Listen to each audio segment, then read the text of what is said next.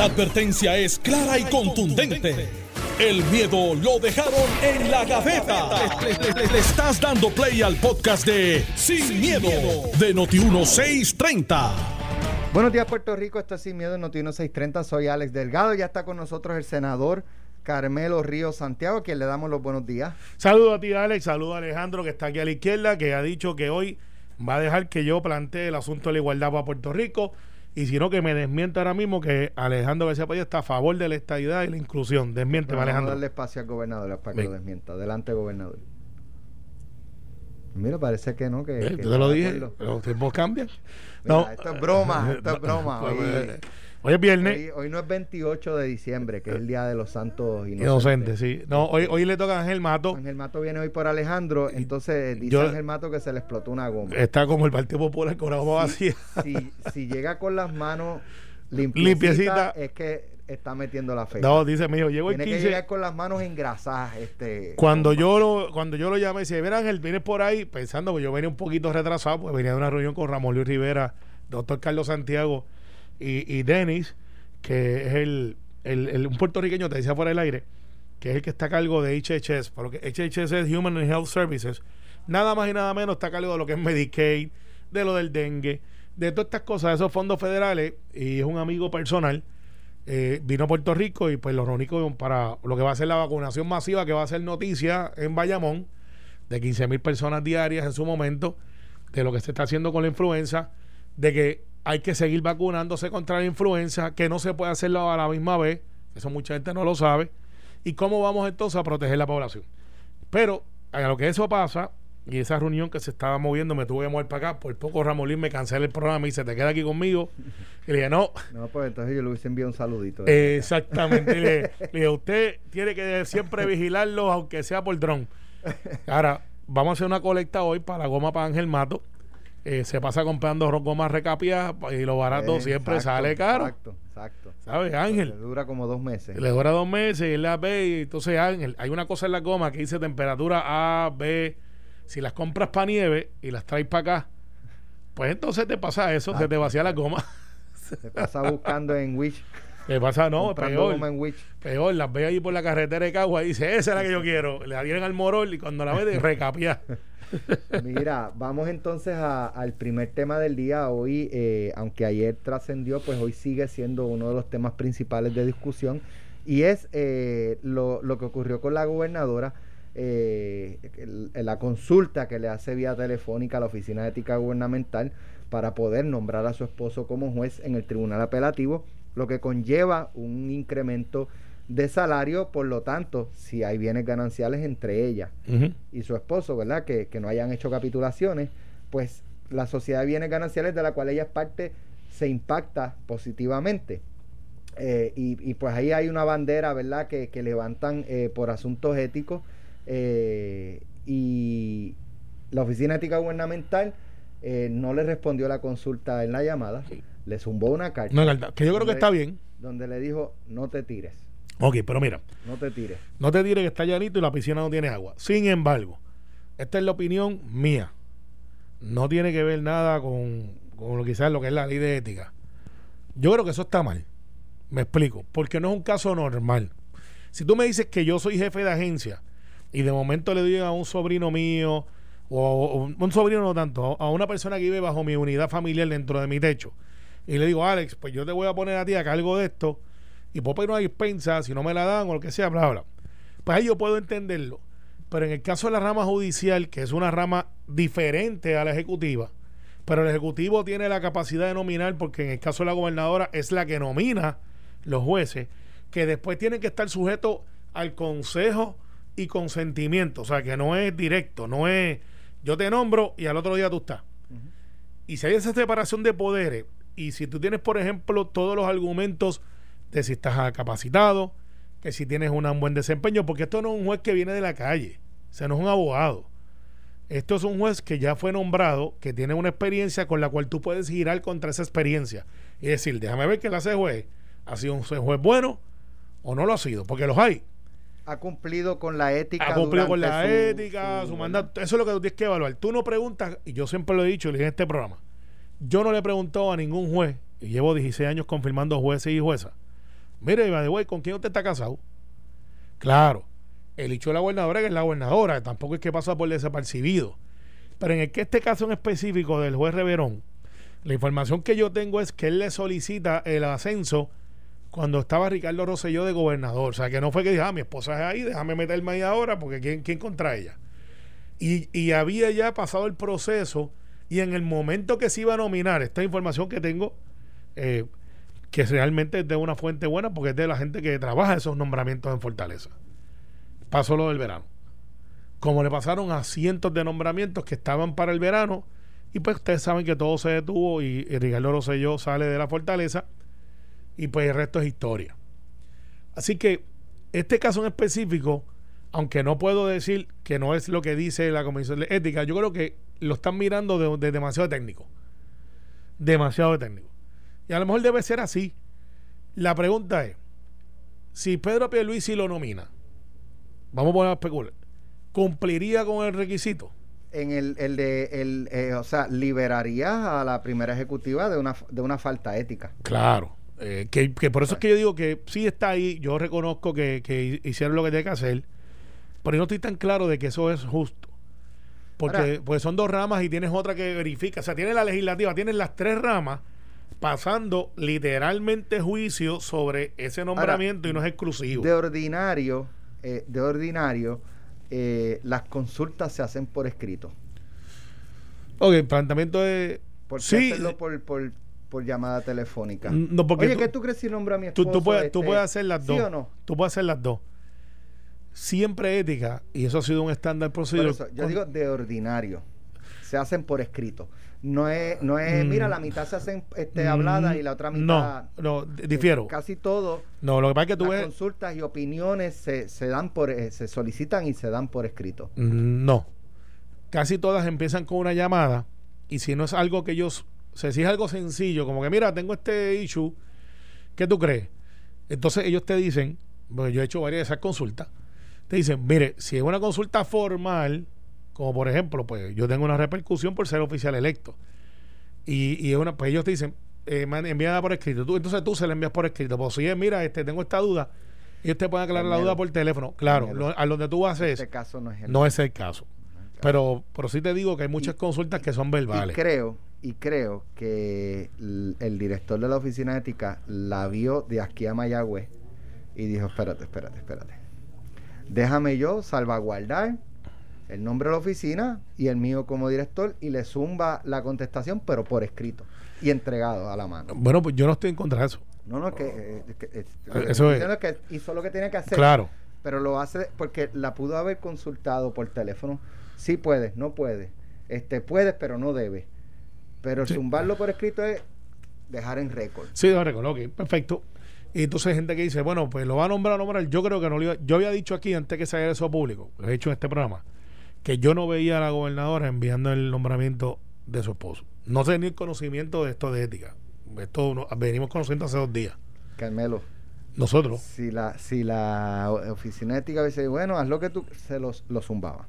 Posiblemente. Lo zumbaba. Posiblemente. ahora, fíjate que y posiblemente hubiese sido confirmado. La consulta se da posterior, eh, o sea, se da el 2 de octubre, ¿verdad? Sí.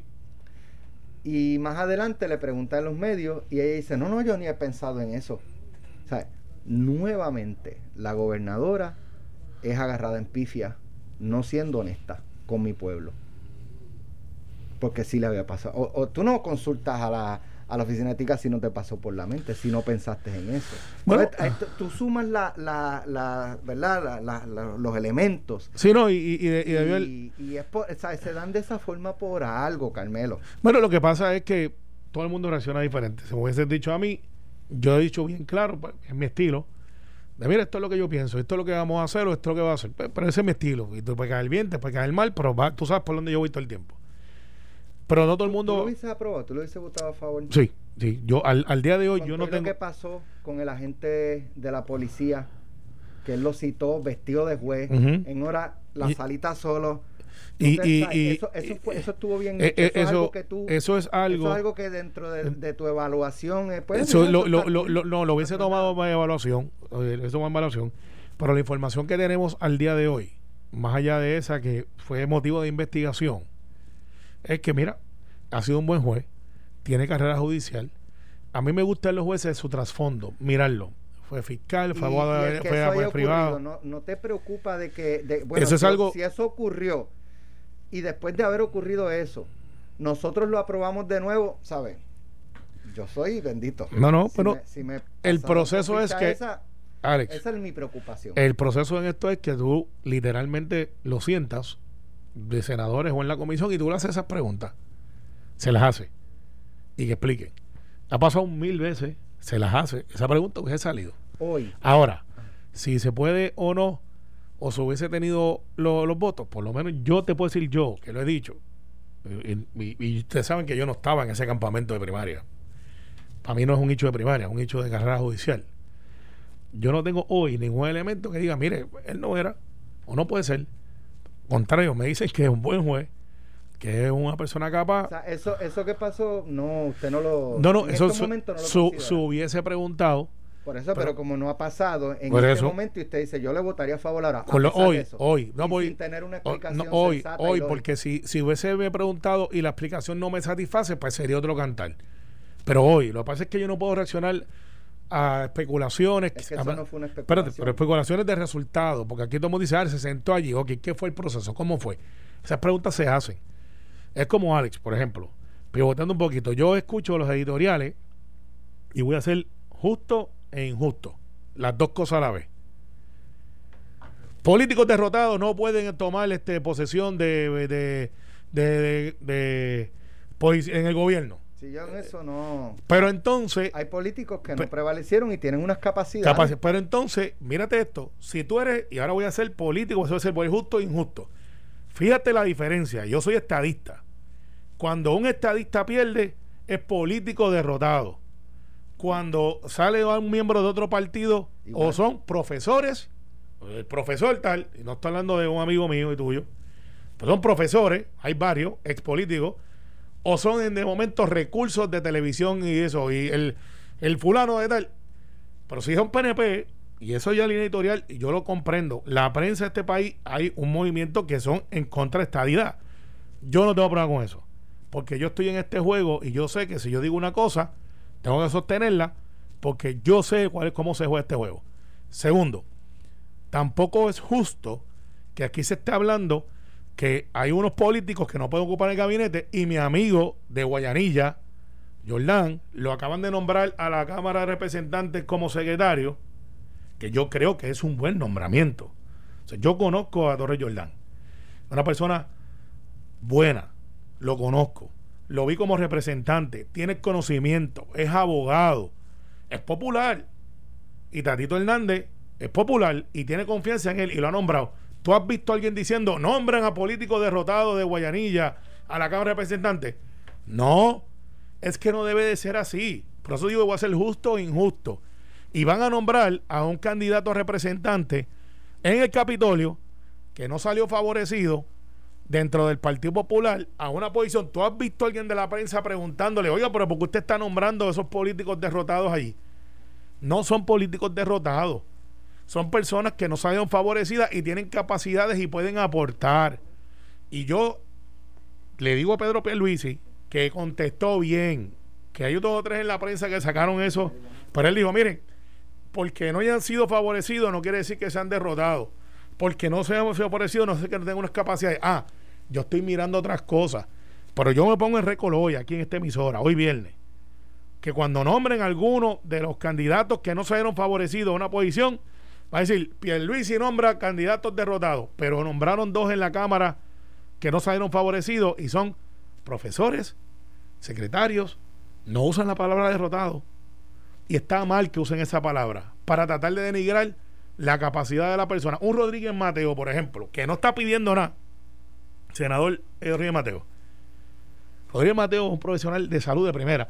Y si lo ponen en el departamento de salud, ah, metieron a Rodríguez Mateo ahí. No saben que Rodríguez Mateo no tiene necesidades económicas, by the way. Pero si Rodríguez Mateo, en vez de irse a hacer su negocio, que lo tiene y ha sido exitoso por muchos años, decide irse a un salario del departamento de salud porque es lo que quiere hacer. Ah, pero eh, metieron ahí. Yo entiendo tu punto perfectamente. Eh, y, creo que Yo, yo entiendo tu punto perfectamente eh, y, puede tener méritos este, eh, algunos de, las cosas que has traído, pero yo entiendo, ¿verdad? Y, creo que por ahí es un poco que va la, crítica en ocasiones, es que muchas veces los políticos eh, pues responden a, los partidos, principalmente. Esa es la Tú como ciudadano, tú como ciudadano, independientemente si sea popular, independentista, este, PNP, eh, tú tratas, eh, o sea, el pueblo está tan cansado de la politiquería. Y, y, cuando tú nombras un político que no prevaleció a un puesto, eh, es, que pareciera que no puede vivir de, la empresa privada. Entonces, que va a, ejercer esa función de jefe de agencia a base, de, en términos de prioridades, de cómo puede afectar o no a su partido, a su colectividad o a su ideología. Yo creo que eso es un poco lo que está en la psiqui, por eso es que no, no, pero, igual pasa con el Partido Popular Democrático. Sí, lo que pasa es que yo, y esto lo planteo yo, pues, por ejemplo, Noé, Noé mira, mira, mira qué cosa más curiosa. Eh, antes de las elecciones se hicieron unos estudios, una organización sin fines de lucro, eh, me parece que estaba la academia envuelta, eh, cogieron, yo no sé cuántos municipios, si fueron todos, y estudiaron cómo se habían manejado las finanzas. Yo no sé si se limitaba a este cuatrenio y un poco más allá. El municipio de Naguabo sacó A. Sí. Una organización sin fines de lucro, no partidista, que no tenían que ver absolutamente nada con ningún partido. El municipio de Tualta casi se cuelga. Chito sacó D. Chito prevaleció y no se colgó. Sí, Ahora, y, ¿qué te dice eso de Noé Marcano como administrador? Que se dedicó a administrar y no se tiró a la calle pues, pues porque decidió administrar. Un, Noé eh, Marcano es una persona que yo creo que si pasara a, dirigir alguna dependencia gubernamental, eh, haría, haría un buen trabajo, pienso yo, y a base viendo eso de ese estudio. Pero aquí hemos visto personas que realmente si no, si no era, ¿sabes? Si no era con legislador, jamás hubiesen visto esa cantidad de dinero en, sus cuentas de banco. Y, yo te puedo aceptar ese, ese planteamiento. No, fueron unas lumbreras y, y fueron derrotados y entonces se llevaron dos o tres contratos, entonces se ganan ahora el triple de lo que se ganaban como legislador, que sí, que, que, evidentemente no es por sus eh, dotes, es, por una cuestión política. Alex, Alex, yo puedo comprenderlo. Yo tengo un salario y yo antes de entrar a la política me ganaba mucho, mucho, mucho más a los 30 años de lo que me ganó hoy. Pero yo hice mis ahorros temprano en mi vida, me fue muy bien en la práctica y pues me ajusté y, no vivo mal. Pero tengo gente que se gana 10 veces lo que yo me gano y quizás yo puedo decir, pero yo soy mucho más capaz que esa persona. La pregunta es, ¿por qué yo estoy todavía aquí? Porque esto es como que, y hay que decirlo como es como un vicio, porque tú dices ayuda, es el trabajo más gratificante que tengo en mi vida, es poder ayudar gente, eh, todos los días es un capítulo nuevo, no te aburre, es un estilo de vida. Y tú decides vivirlo o no vivirlo. A veces uno se cansa y por eso ves que gente se retira. Un Toñito Silva hubiese ganado todas las campañas que le hubiese gustado ganar. Decidió retirarse. Larry. Larry Selhammer hubiese ganado todas las campañas que hubiese querido ganar.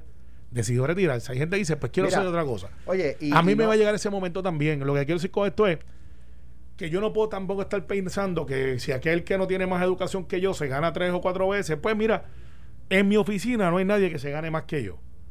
No porque yo sea el jefe o el más grande, es que ese es como yo administro. No existe y tengo profesionales de primera, pero eso esa es la norma. Tú la coges o la dejas. Si el día que yo empiezo a mirar, ah, que él se gana más que este, esto, lo otro, pues me chave, me tengo que ir para casa porque entonces no funciona así. Yo tengo que asegurarme, y es lo que Pedro está haciendo, de que la gente que está allí en el gabinete vengan a trabajar y que lo hagan bien. Ah, fueron políticos, ¿los descalifica? No. Vamos a ver qué hizo como era político. Si era bueno, era malo. Si era una persona que, que, que un Legislador, no voy a decir el nombre, este que antes de ser legislador era payaso. Sí, es verdad. Era payaso. Él, eh, iba a actividades, cumpleaños de payaso y decía, yo no sé cuánto se gana un payaso. Y es un, eh, es, eh, ¿cómo es? es un trabajo honrado. Claro al contrario, es, eh, no al contrario, incluso es un, trabajo noble porque lleva alegría a los niños, lleva alegría en Guaynabo, en Guaynabo vivía Quiquelín y era él vivió toda su vida de ser payaso y levantó su familia y son profesionales allí Eh, y todo el mundo lo Yo no- admiraba. Yo no, sé cuánto, cuánto genera al año un payaso eh, haciendo actividades, pero este legislador, eh, cuando llegó, se ganaba probablemente poco más de 100 mil dólares al año. Yo creo que como payaso hubiese sido muy complicado este, hacer esas cantidades. Entonces, cuando no prevalece, pues entonces es reclutado como asesor. Pues, pero, pero- sabes. y, y yo comprendo eso. Un payaso. Eso, pero por ejemplo, sin, sin restarle mérito, Mira. pero, pero, o sea, pa- tú la preparación que debes tener, desde mi punto de vista, aunque los legisladores los eligen, los El ciudadanos los que pares. Los Eso- ciudadanos eso, yo lo entiendo, pero mi idea de un legislador debe ser una persona preparada para ser legislador, preparada para trabajar con leyes, No, y para los elaborar y los leyes, asesores para- tienen que tener alguna e especialidad. incluso que no requiera de muchos asesores. Oye, tú, tú puedes tener asesor en, qué sé yo, en, en un abogado que, que te asesore en términos, ¿verdad? Legales, pues, pues a lo mejor tú eres, eh, qué sé yo, este, no todos son abogados en la No, no. legislatura. Oye, hay gente Y que sabe de- alguien que, ¿verdad? Edwin Mundo no es abogado y en procesos parlamentarios y legislativos no hay quien le ponga un pie al frente. Esa es la verdad. Es odiado por muchos y querido por otros. Y que el asunto Dicen, este. que, dicen que Trump lo va a reclutar para el 2024. Estás escuchando el podcast de Sin, miedo, de Noti1630. Que yo, que yo, perdóname, que se me quedó, el- eh, no prendí el micrófono, que yo dije antes de la pausa que Donald Trump estaba buscando a Edwin Mundo para. Y gana. para las elecciones 2024. Mm, tú no lo fuimos que no. pausa y Carmelo entra ¿Y tú sabes cómo que- va a decir la camisa? La t-shirt. Where is Mundo? Mundo llega allí. Ángel Eh, Mato. Buenos días, buenos, Buenos días, días, a todos. buenas noches. Se llama- Buenas ese- noches. Esas manos Enséñame las manos. más, eh, Hue- eh, pero eh, huele están más limpias. Fixafla, Huélele, huélela, eh, huélela, eh, huélela. es tan maceta Huélela. que en vez de cambiar la goma le metió un da- fixa flat. dale, dale nariz, Carmelo. no, no, este. Jerry. Huélela. ¿A qué huelen, Ángel? Eh, bueno, Fixa Flack, porque eso no es una marca, ¿verdad? Eso Sí, es- bueno. ¿Pero qué fue que se te explotó Pues, la chico, goma? yo me- yo- Pero si es- eh, hay menos hoyos. No, no, Y bueno, Carmelo dice no que eso es cierto. eso. Así es. No, no, no, no. Pero es que ya mis gomas están de cambiar. Y a las ocho y media, pues iba vacío. Y de repente. yo- aquí está. Y de repente, pues. Hubo que entretenerse en eso. Bueno, ahí Pero está. estamos aquí. Así que Alejandro, estamos aquí. Eh, Doña Teresa, estoy aquí. Que me llamó. Ángel, ¿qué hace? Cambiando la goma, tengo ahorita. No, me Manuel te llama Ángel, ahora. Ángel Manuel. Manuel. No, Ángel Nemesio. Ángel, Ne- Ángel Ne- Ne- Nemesio. Nemesio. Sí, Eso es de. Procer, Jayuyano. Ángel Nemesio Mato García. Prócer. Eso es de Procer, Jayuyano. Mi papá Nemesio R. Canales. Nemesio. Ah, pero igual que yo. Ah, y tu mamá menor. cuando se molesta te llama Ángel Nemesio. Muchacho, eh, casi siempre en casa cuando te gritan Ángel Neveso ya la chancleta está volando. y a ti te igual que en cuando- casa, que siempre Mira, cuando tú miras para atrás así, eh, a ver, Sí, a ver, sí, ve- sí, ahí sí. mismo, en, la, tenía- en la frente. No, no, mami, Mami daba la compraba aquella chancleta, la Kung Fu. ¿Te acuerdas de la Kung Fu? Oh, sí, cómo olvidarla. Y tenía un brazo Chanquén. envidiable. ¿Te acuerdas de esa serie? One Chan Ken? Como un boomerang. Sí, tú escuchabas el fu, fu, fu, fu, y tú caías ahí. Pero estamos aquí. Eh, y, y quisiera un turno de privilegio porque escuché Mira, mucho. Adelante. mu- Mucho y muy bueno. Así que bueno. Hablamos de lo de la gobernadora, este, la carta de ética. Déjame El empezar- asunto del esposo que tuvo allá en. Déjame empezar con lo más importante, ¿verdad? Que se lo compartí a Carmelo y a ustedes fuera del aire. Eh, el compañero exalcalde de Guayanilla, Nelson Torres Jordán, no será secretario en la Cámara. Ah, ¿de verdad? Eso yo había fue- escuchado eso. Bueno, salió un reportaje un en un reportaje. periódico Por digital. Eh, y, nosotros, pues, el plan nuestro original era cultivar. En, la Asamblea Legislativa, esto Carmelo me va a dar la razón. Hay un problema de pase de batón con relación a los funcionarios en posiciones clave, secretaría, actas y récord, grabaciones. O sea, esa mecánica estaba un poquito ya eh, en, en su pico. Y nuestro plan original era quedarnos con, en paz descanse, Elizabeth Stewart, la secretaria de la, actual de la Cámara de Representantes, por seis meses más, para entonces cultivar un pase de batón de unos nuevos funcionarios al servicio de la legislatura, porque casi siempre tú empiezas en, el, en, posiciones como esa, Elizabeth Stewart empezó en el Senado, Así y es. después brincó a la Cámara, y sus temas eran, sal de mi casa, me compré un apartamento en Luquillo y me quiero ir de aquí. Así las cosas, estamos todavía hoy, esta tarde, entrevistando potenciales candidatos a la Secretaría de- del cuerpo de la Cámara, porque no es una posición fácil, es una posición que, aunque es bien remunerada, usted le entregó su alma casi, casi al diablo. La de Por nosotros, la cantidad de tiempo que usted le tiene que meter. para que tenga unidad, Alex, cuando yo soy el último que sale del Senado, y Ángel le va a tocar eso ahora, Mm. porque es como el manager de restaurante, cuando tú eres el portavoz, ah, qué chulería, te llama la prensa, al otro.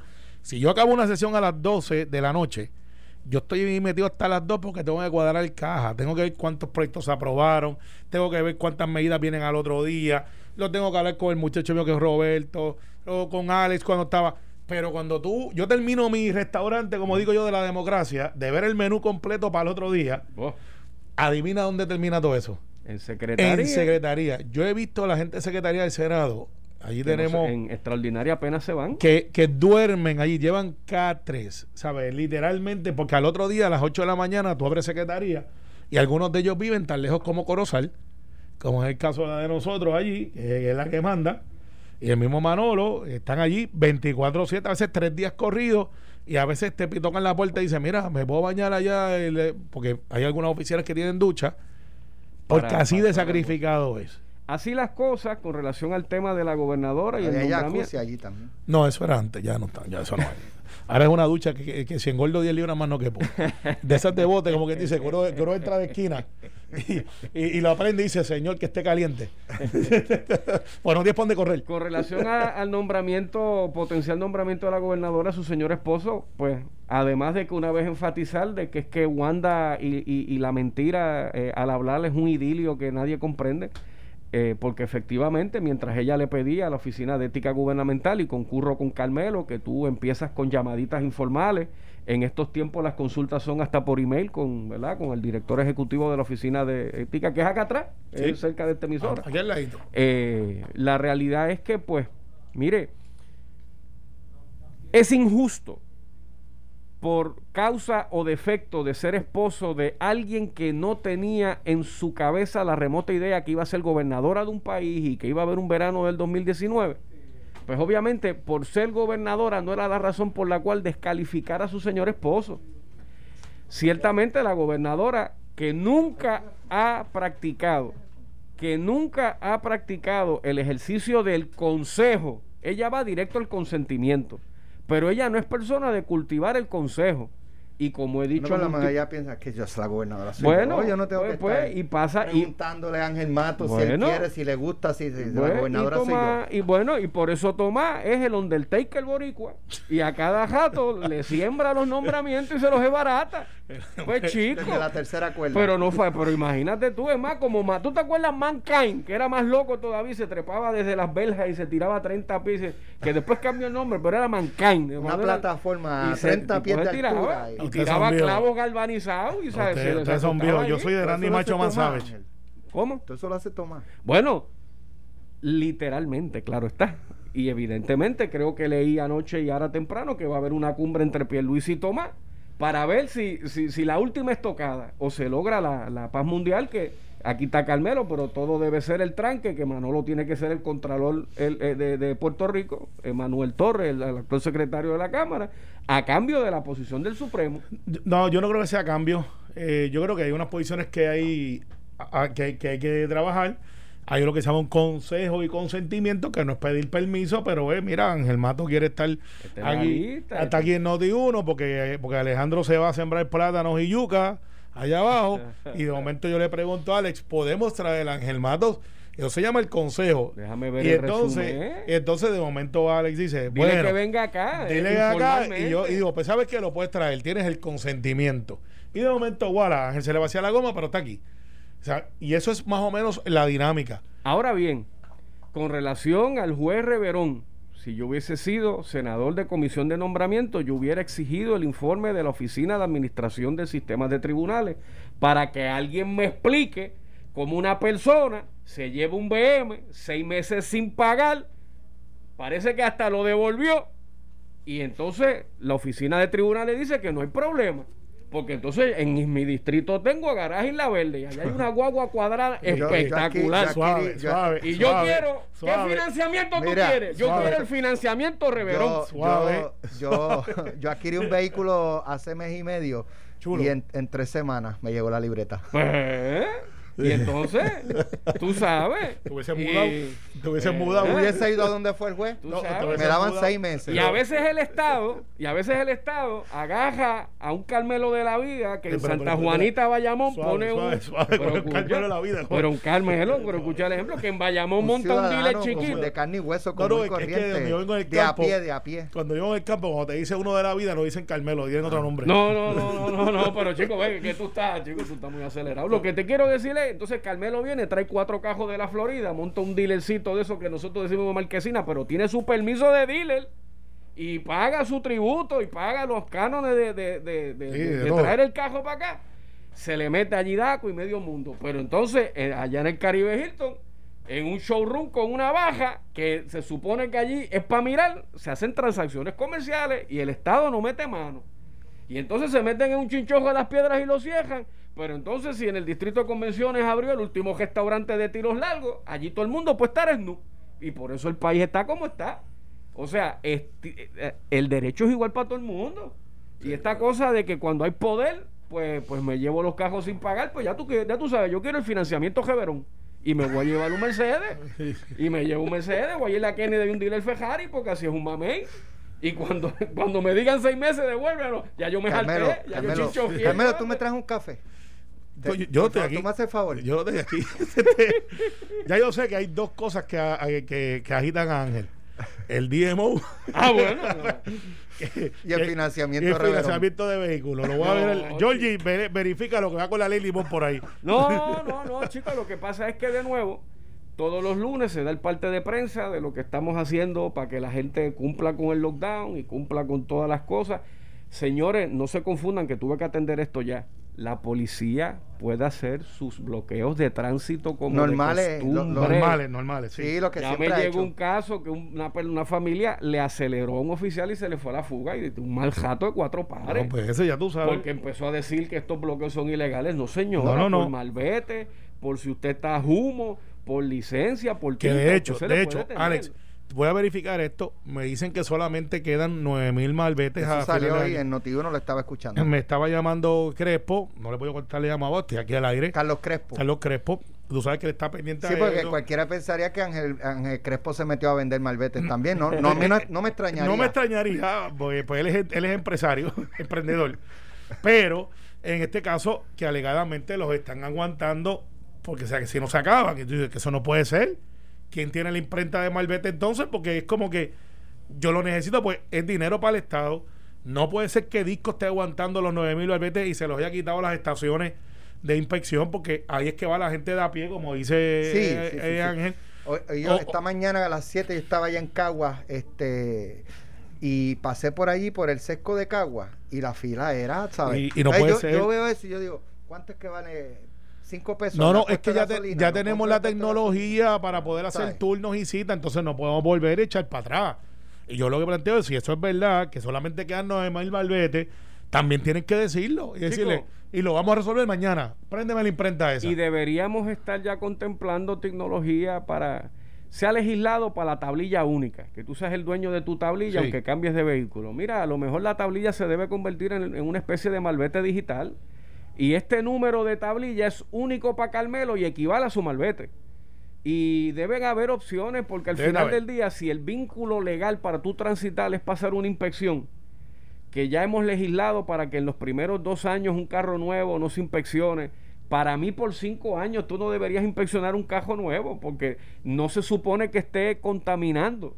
Ah, mi guagua tiene 15 años, evidentemente tiene que pasar la Mira, inspección. me escriben los muchachos de los centros de inspección que cada centro de inspección vende alrededor, de mil malbetes eh, al mes. al mes.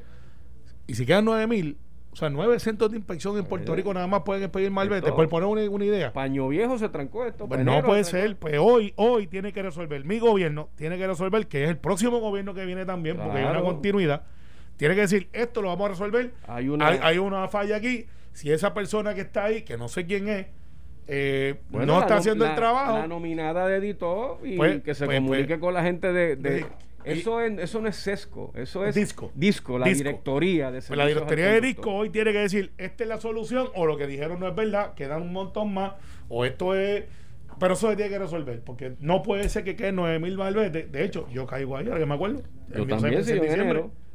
Ah, espérate. Yo ahora en enero No, me quedo esmalvetado. Lo que pues- pasa es que como hasta enero 30 me Me salgo. acabo de dar cuenta que, que yo caigo ahí. Pues, Pues no, pues no puede ser. O sea, Mira, yo- eh, me escriben, lo mismo pasa en, el- en recursos naturales. No hay malvete para embarcaciones documentadas. Alex, eso es peor. Tuve que ir a Guadilla, de San Juan a Guadilla, eh, y quedaban cinco malvetes. Alex, No ese, puede es ser. peor, ese es peor. ¿Tú sabes por qué ese es peor, Carmelo y Alex? No Porque tú mira, compras el malvete de tu vehículo y no hay un, de, de tu embarcación y tú no tienes que llevar ni el bote aquí a recursos naturales. En la rampa algún día te atenderán. Yo le he dicho a todos los secretarios de recursos naturales que yo conozco, permíteme comprar un malvete que sea por cinco años y yo te pago un múltiplo de cinco años porque es inoficioso.